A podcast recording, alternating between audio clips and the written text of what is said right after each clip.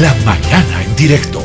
Joaquín Chuquimia Pasa es el esposo de Elvira Parra, Fondo Indígena siete años detenida. Entiendo que también es con preventiva. Exdirectora del Fondo Indígena. Ahí se le está yendo la vida en la cárcel. ¿Le importa a alguien? ¿Y por qué le digo que yo no defiendo a nadie por nombres? Marco Antonio Aramayo, puede ser Elvira Paz, en fin. Lo que yo defiendo son seres humanos y sus derechos. Eh, Marco Antonio Aramayo pudo haber robado, pudo haberse embolsillado, qué sé yo, unos 30 mil, 40 mil dólares del Fondo Indígena. Está bien, pudo haberlo hecho. Eh, lo acepto, puede ser. No digo que esté bien que haya robado, pero puede ser que haya hecho eso. Por lo tanto, ¿merece pena de muerte? ¿Merece podrirse en la cárcel y que se le hagan las injusticias más extremas? O sea, ¿merece por eso? Porque es un corrupto también, lo vamos a matar de esa manera. No, señores, no se trata de eso. Eso es lo que hay que condenar e interpelar. Joaquín, ¿cómo está? Buen día, bienvenido. Le agradezco por este contacto con Herbol, con nuestro programa La Mañana en directo. Usted es el esposo de la señora Elvira Parra, exdirectora del Fondo Indígena.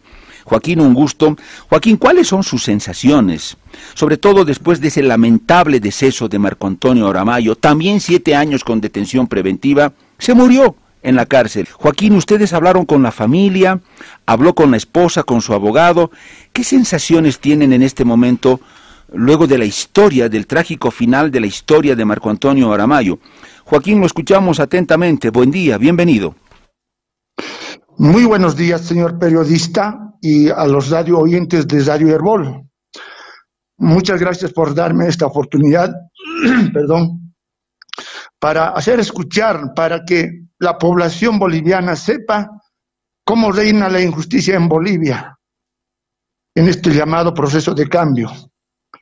Tú bien decías hace rato en un análisis, yo creo que hay veces yo digo de manera general, hermano periodista, que los abogados tienen una balanza. Dentro de la balanza, yo dije a los abogados, debía ponerlo dinero para que se vea que el dinero vale, para esperar una justicia. Sin embargo, desde la detención de mi esposa del 2 de marzo de 2015, a ver, voy a relatar cómo eran las circunstancias de este hecho. Para el 2 de mayo del 2015, para una eh, declaración informativa a mi esposa. Ella ha ido, como nada tiene, nada teme, ha ido a la fiscalía, pero sin embargo lo han tenido deteniendo hasta las 4 o 5 de la tarde. A las 6 creo que hacen aparecer una querella, donde no le preguntan nada del tema de proyectos, sin embargo con la querella ya está hasta la fecha de detenido, sin tener una defensa el caso que se ha abierto el 5 de marzo ha sido la, audiencia cautelar, en, ahí desvirtuamos. El abogado desvirtuado ha defendido bien, pero sin embargo la justicia, hasta los jueces, a los abogados compra. De ahí poco a poco el doctor, el abogado se ha ido un poco defendiendo, o ya no defendiendo mucho a mi esposa, porque al inicio él mismo, y muchos abogados me dicen que esposa no tiene la culpa, y es así hasta ahorita. No hay, si hubiera habido alguna, como hace rato decía, tal vez podía haber en su momento, en su cargo, muchos hubieran hecho lo mismo, hubieran robado, pero sin embargo mi esposa, con identificando el proceso de cambio, ha siempre trabajado por el bien del pueblo boliviano. Como fondo indígena era para que se beneficie a los pueblos originarios campesinos, como el decreto de creación dice, ¿no? El, el 28571. Pero sin embargo ha sido lo contrario. Quienes defienden el proceso cambio han hecho de manera honesta, están detenidos hoy en día. Pero quienes se aprovecharon de, a nombre de Fondo Indígena, los dirigentes, están libres, gozan de libertad. ¿No? Entonces, esa es la injusticia que lleva hasta hoy día mi esposa. No son siete años ya en detención preventiva. En siete años no pueden demostrar su, la supuesta corrupción que haya hecho mi esposa. A veces alegremente el vicepresidente Álvaro García Linera en su momento dijo, los responsables están siendo investigados, aceptaría todavía ese título, pero cuando dice los corruptos están siendo investigados, pero que le demuestren en siete años la corrupción que ha hecho mi esposa. Señor periodista, había que un poco diferenciar esto, a ver, la corrupción como tal, no se ha robado mi esposa ni un centavo de fondo indígena. Sin embargo, desde la creación de este decreto supremo 28571 le da la estructura orgánica de fondo indígena, donde están los diferentes, del, el directorio, ¿no? está el directorio, ahí está la asamblea de, donde tienen las diferentes organizaciones su representación. Esas son la máxima instancia de decisión. Ellos aprueban, desaprueban los proyectos. Ahora, hoy en día, solamente a los directores cargan como responsables. ¿Dónde puedes esperar una justicia justa en ese, en ese sentido, hermano periodista? Eso quisiera que la población misma entienda. Y saben, los medios hablan, pero les, se hacen de la vista gorda los eh, administradores de justicia.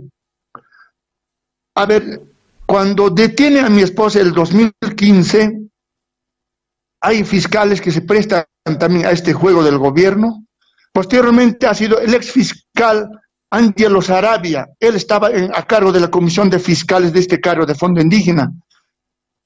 Pero el 2006 yo recuerdo de un caso, hermano periodista, donde lo citaron a mi esposa para declarar de un caso de un proyecto.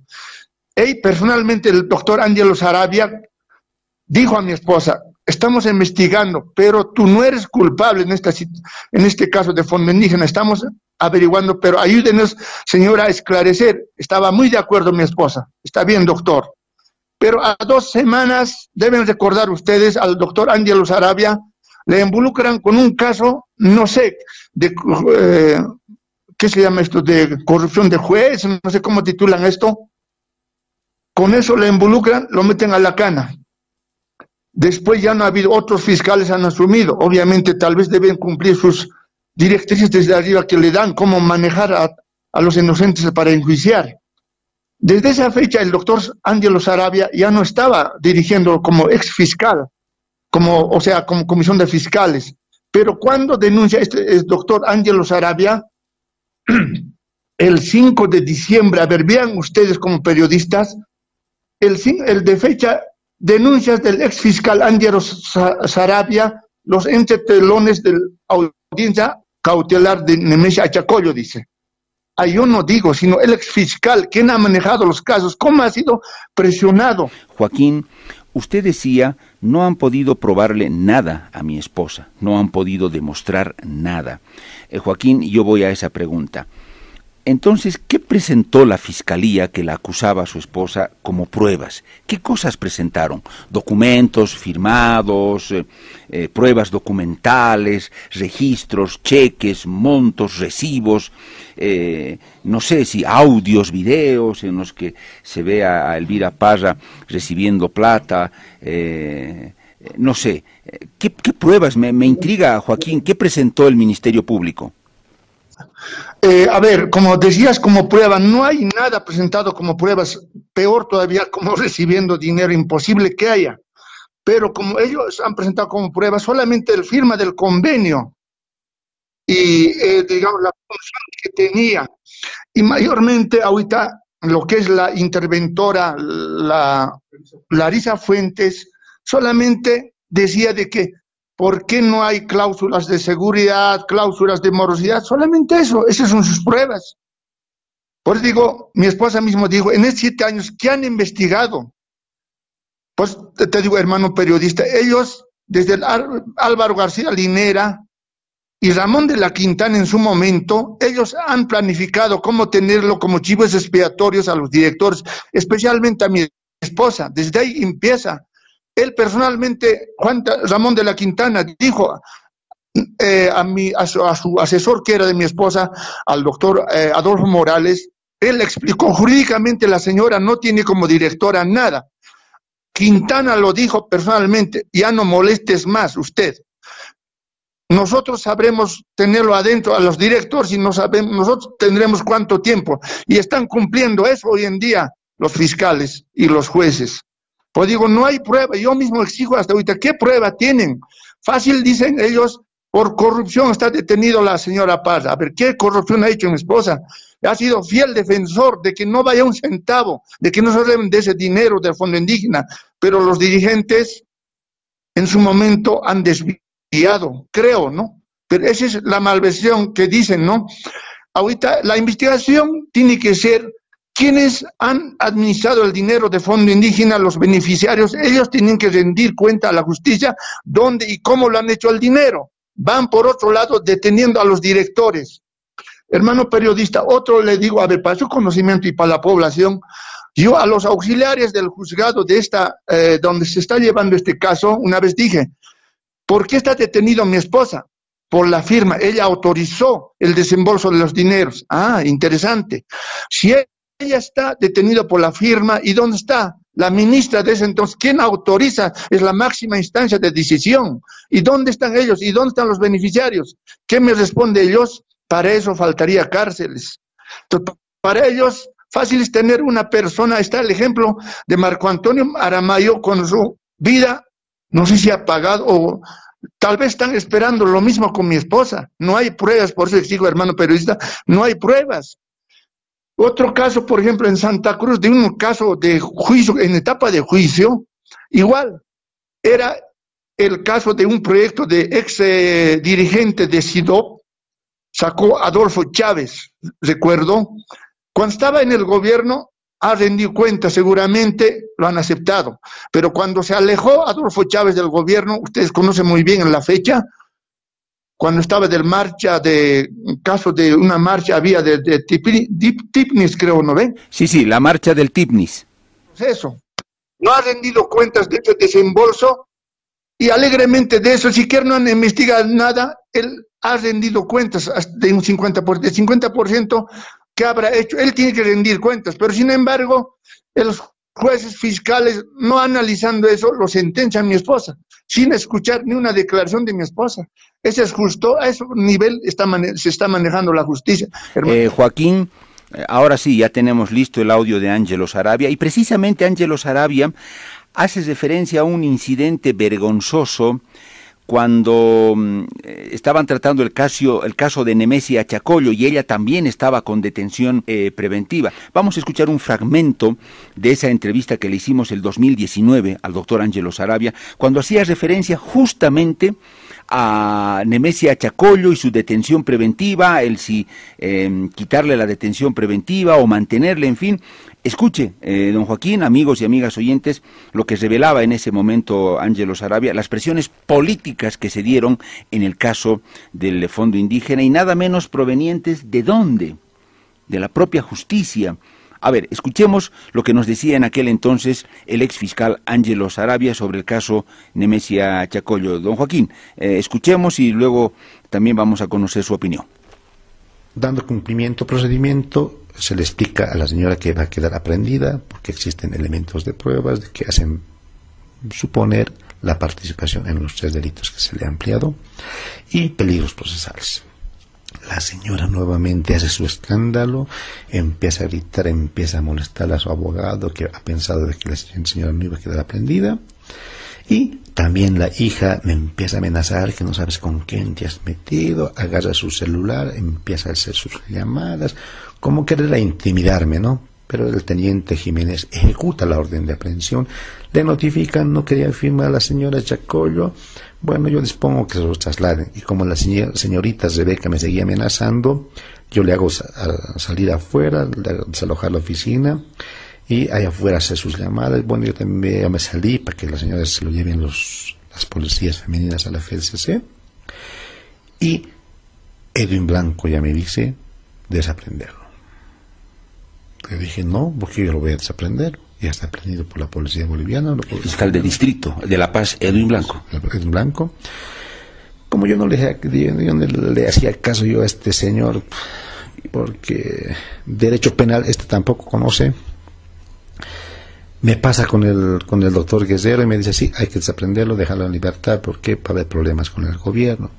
Le dije, doctor, no, no voy a poder porque ahí afuera está la prensa y está la, está ya aprendida, está con más manillas, ya las, las, los policías, no, no, desaprenderlo, tú ya sabes qué decir, pero desaprenderlo y dile que se enferme y no sé, que ganamos tiempo y algo de eso me dice. Y le digo, doctor, pero qué, no, tú hablas con los policías. Bueno, hablo con los policías, hablo con el teniente Jiménez, con los, con los dos tenientes más, les digo hay que desaprenderlo por esto, por esto, por esto. Ellos me dicen, voy, yo voy a pasar el informe a mi superior. Es los policías. Los policías me dijeron, voy a pasar. Yo le dije, no, no, todavía no hables de esto. Le dije, no, no, no, no, no. desconozco si hayan pasado o no hayan pasado el informe a sus policías, pero para que ellas estábamos siendo víctimas de. uso indebido de influencias. Eso es pues uso indebido de influencias. Cuando un superior te ordena hacer cosas ilegales de acuerdo al procedimiento, a eso se llama uso indebido de influencias. ¿Qué le parece? el testimonio de este ex fiscal en su momento, Angelo Sarabia. El 2019 él nos dio esa entrevista al programa La Mañana en directo, eh, acá en Herbol. ¿Y escuchó lo que dijo Angelo Sarabia? Primero le llama el fiscal de distrito de La Paz, Edwin Blanco, y le dice, no, tienes que revertir esa decisión, desaprenderla a la, a la señora, no puede ir a Edwin Blanco, que es fiscal de distrito de La Paz, hoy es juez, pese a las acusaciones que, tuvo en el caso Bebé Alexander. Ahora, ¿qué tal esta perla del caso Fondo Indígena? Eh, el fiscal Sarabia le dijo, no, no la voy a desaprender, firme. Inmediatamente lo llama el fiscal general del Estado, Ramiro Guerrero. Lo llama y le dice, tienes que desaprenderla, te ordeno. Pero ¿cómo voy a hacer eso si ya he tomado una decisión allá afuera? Además están los periodistas y todo lo demás. No sé, ¿qué harás? Dirás que se ha enfermado, lo que sea, pero la desaprendes. ¿Qué le parece? Hoy eh, don Ramiro Guerrero creo que es viceministro, no sé de qué, de tierras, creo que sí sigue como... Bueno, ¿qué pruebas más? Eh, ¿cuánto más tenemos que enterarnos para, para, convencernos de que esto ya, ya es una cloaca que no da más? Eh, don Joaquín, no sé si está en, en, línea. Joaquín, ¿usted alcanzó a escuchar eh, toda la narración, la descripción que hizo el ex fiscal Ángelo Sarabia sobre el día que tenían que aprender la anemesia Chacollo? ¿Escuchó Joaquín?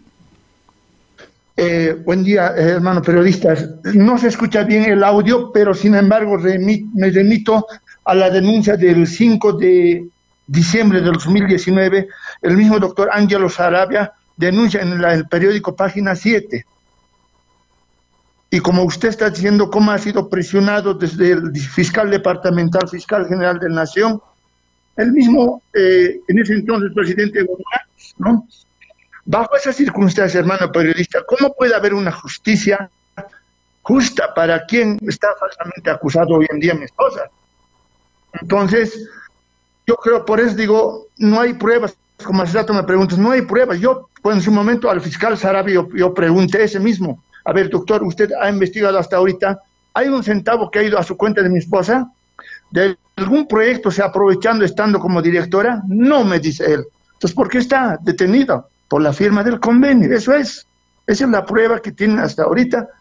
La firma del convenio es una de las funciones que tiene que ser la directora ejecutiva en, en su momento. Hay, como vuelvo a recalcar, hay tres, dos instancias arriba donde son los decisorios quienes ellos instruyen a la directora ejecutiva que debe hacer los proyectos, ellos aprueban. Entonces, eso es, hermano periodista, lo que puedo decir. Sería amplio hablar este tema, eh, como el tema de, la injusticia en los juzgados reina. Yo no puedo ir como esposo ni siquiera, el abogado tiene que ir como si el abogado eh, fuera gratis a esos, ¿no? Porque sin dinero, discúlpame, los abogados no se mueven. Y con eh, Joaquín, usted contó un episodio de en el que mencionó a Juan Ramón Quintana, entiendo, yo le entendí que el abogado de Elvira o alguien que fue asesor de Elvira habla con Quintana y para decirle por qué la tienen ahí, por qué sigue ella si no ha hecho nada. Y, Quintana les respondió y le dijo, deja de molestar. Em, Joaquín, ese, ese episodio, ese detalle, ¿quién se lo contó? Yo, yo escuché un apellido Morales también. ¿Fue él que en persona usted le contó este, este, este episodio, la charla que tuvo con el ex ministro Quintana o, de dónde se enteró Joaquín? Sí, hermano periodista, es, ahorita aquí tengo eh, como una, no sé qué es, ahorita él ha sacado, es Gustavo Adolfo Morales. Él era en su momento asesor de mi esposa cuando estaba fungiendo como directora. Entonces, él personalmente me dijo eso. Yo le hablé, le he explicado que jurídicamente la señora Parra no tiene nada. Dai Quintana textualmente le dijo, ya, deja de molestar, nosotros sabremos cuánto tiempo, a quiénes tenerlo y por cuánto tiempo. Esa palabra se está cumpliendo hoy en día, hermano periodista, eso es lo que recalco. Y le voy a pasar Nosotros sabremos por cuánto tiempo tenerlo y a quién tenerlo en la cárcel. ¡Jo, Bueno, eh, ¿y eso no se investiga? Y los que están investigando el fondo indígena no, no recogen todos esos criterios, esos testimonios. Eh, ¿No lo llamarían también al, al, señor Morales, no para procesarlo, sino para que dé más elementos, eh, cuidando siempre de pronto la confidencialidad de los datos que dé? ¿No lo convocarían al señor Quintana también? O sea, ¿qué tipo de investigación están haciendo? Si es por una firma, que estuvieron ahí los, los otros, o que están ahí, eh, que, estuvo Aramayo y está Elvira Parra, uh, si fuera por las firmas, ¿se da cuenta usted cuántos tendrían que estar ahí? Eh, Joaquín, em, dos preguntas nada más. La primera, ¿por qué cree que usted que Elvira Parra hasta ahora está detenida en la cárcel de mujeres, siete años con detención preventiva? Eh, si no hay pruebas, si no lograron presentar pruebas contundentes, Joaquín, ¿por qué? ¿Cuál su conclusión? ¿Por qué la tienen a Elvira Parra ahí detenida, según usted? Perdón, muchas gracias por darme esta oportunidad más. Para mi juicio, es para demostrar al pueblo boliviano, a todos como han detenido con ese tema, acusándolo de corrupción, para justificar, ahí está, demostrar los, los corruptos, así como te digo, el ejemplo de Santa Cruz, así. Los jueces no analizan. Había un caso de Benny igual. La doctora quien me ayudó en ese entonces, los jueces no analizan. Es como que están cumpliendo el fiel, estricto, la palabra del exministro de la Quintana. Eso es para mi juicio. Espero no estar equivocado. Por eso no hay pruebas hasta ahorita que tenerlo así para demostrar falsamente al pueblo boliviano que los responsables están acusados. Ese es para mí, en conclusión, hermano periodista. Eh, Joaquín, eh, ¿alguien del gobierno en todos estos años se comunicó con, con Elvira Parra, con usted, con la familia? Para ofrecerles algún arreglo o para pedirle a Elvira Parra que vaya al proceso abreviado, que se declare culpable y así todo va a ser más fácil, o para hacerles algún tipo de propuesta que incriminen o acusen a alguien. ¿Alguien del gobierno o del MAS en estos años visitó a Elvira Parra para decirle algo o se contactó con ustedes, eh, eh, Joaquín? No, ninguna, ninguna. Solamente, como expresó mi esposa, han ido los abogados de Fondo Indígena para que se vaya al abreviado. Entonces mi, mi esposa sostiene es verdad. alguna vez yo la verdad, yo dije también, este calvario de tantos procesos, yo dije que se acabe. Yo dije a mi esposa mismo, anda al juicio abreviado, pero ella me dice, ¿de qué? ¿Por qué yo voy al juicio abreviado? Si no soy culpable, y tiene mucha razón. Bueno, eh, Joaquín, solo una vez, abogados del Fondo Indígena. ¿Usted recuerda qué año la visitaron a Elvira? Antes de las elecciones del 2020 creo que era. Bueno, Elvira les dijo que no. Para cerrar, Joaquín, eh, ¿cómo está la salud de Elvira Parra? ¿Ustedes no temen que algo le pueda ocurrir? ¿Ha adquirido alguna enfermedad en este tiempo? ¿Le ha dado COVID a Elvira? ¿Está enferma de algo? ¿Sale a controles médicos? ¿Cómo está eso, Joaquín? A ver, en cuanto a controles médicos, no le dejan salir. Como le digo, en las fiscalías, en los juzgados, es un trámite de nunca acabar. No te dan permiso no le dan permiso. Ese es un trámite, por digo, muy burocrático en los juzgados. Yo no puedo ir anteriormente, iba, pero ahora con este tema de COVID, no, el abogado tiene que hacer todo. Entonces, un poco estoy perdido, por lo que me dicen, no le han dado permiso varias veces que ha solicitado. Pero Elvira, Elvira padece alguna enfermedad, eh, está delicada o su salud por el momento es estable, Joaquín? No, actualmente ya tiempo que no me veo, ya no puedo ingresar yo a la cárcel entonces, lo que ella me dice que como a los medios ha dicho que está con índices de diabetes y presión alta, es lo que me dice, pero unos médicos le van a certificar que hoy, estos eh, días, me parece, les para solicitarlo, es lo que sé, pero ¿qué puedo esperar ahorita? A ver, imagínese con tantos procesos, uno, a ver, ¿cómo podría estar, hermano periodista? Eh, Joaquín, ¿cuántos procesos tiene Elvira en total? Son 180 procesos, hermano. Yo, a ver, honestamente aquí han abierto aquí en La Paz por 153 proyectos, hay en otros departamentos total son 180, porque yo pensé que de La Paz era uno solo, pero resulta que, a ver, es como que cuando, digamos, hace dos años yo solicité, eh, este, cesación de detenciones preventivas con el otro abogado, estábamos por lograr, pero así hacen aparecer otros procesos, y el abogado me dijo, van a seguir apareciendo, o sea, ¿qué espero? O sea, están esperando la misma situación de Marco Antonio Aramayo. Esa es la mayor preocupación. Bueno, Joaquín, le agradezco mucho por habernos dado su tiempo, su, su, paciencia, Joaquín. Realmente valoro el que usted haya aceptado hablar con nosotros. En cualquier momento, dependiendo a qué cosas más investiguemos nosotros, lo vamos a volver a llamar, eh, Joaquín. Ha sido un gusto y solo le digo hasta pronto, Joaquín. Perdón, eh, hermano Pérez, una última quiero decir, a ver, ¿dónde está la palabra cuando en su momento estalló este tema de fondo indígena? El presidente en ese entonces, Evo Morales, dijo, caiga quien caiga, como ha visto hace rato, presionando a los fiscales. ¿Dónde puede haber una investigación justa, hermano periodista? Yo pregunto a la población eso. Eh, Joaquín, bueno, usted me, me, me, me, motiva a hacerle algún, una, última pregunta. Respecto de la gestión de Nemesia Chacollo, por ejemplo, eh, eh, ¿será que Elvira tiene información que puede ayudar a revelar muchas cosas? ¿Será que Elvira tiene algunas pruebas que están bien guardadas para demostrar quiénes fueron los corruptos en el fondo indígena? ¿O no tiene nada de eso, Joaquín? No, hermano, a ver, corrupción yo diría, ver, hermano, un poco, yo, a ver, analizando todo este tiempo, a ver, la reacción corrupción donde iniciar los proyectos han salido para los beneficiarios, bajo un proyecto, ¿no te parece? Entonces, los que han administrado esos proyectos ellos tienen que rendir cuentas dónde, en qué han utilizado el dinero de fondo indígena. Perfecto. Joaquín, ahora sí, le agradezco mucho y ojalá que pronto podamos volver a conversar. Solamente le digo hasta nuestra próxima charla, Joaquín, ha sido un gusto. Muchas gracias por darme esta oportunidad, estaré al, tanto. Muchas gracias, hasta luego. Joaquín Chuquimia Apaza, el esposo de Elvira Parra, ex directora del Fondo Indígena, ella también lleva ya siete años de detención preventiva en la cárcel de mujeres, 180 juicios. En el caso de Marco Antonio Aramayo se habló, creo, que de más de 200 juicios. ¿Sabe qué?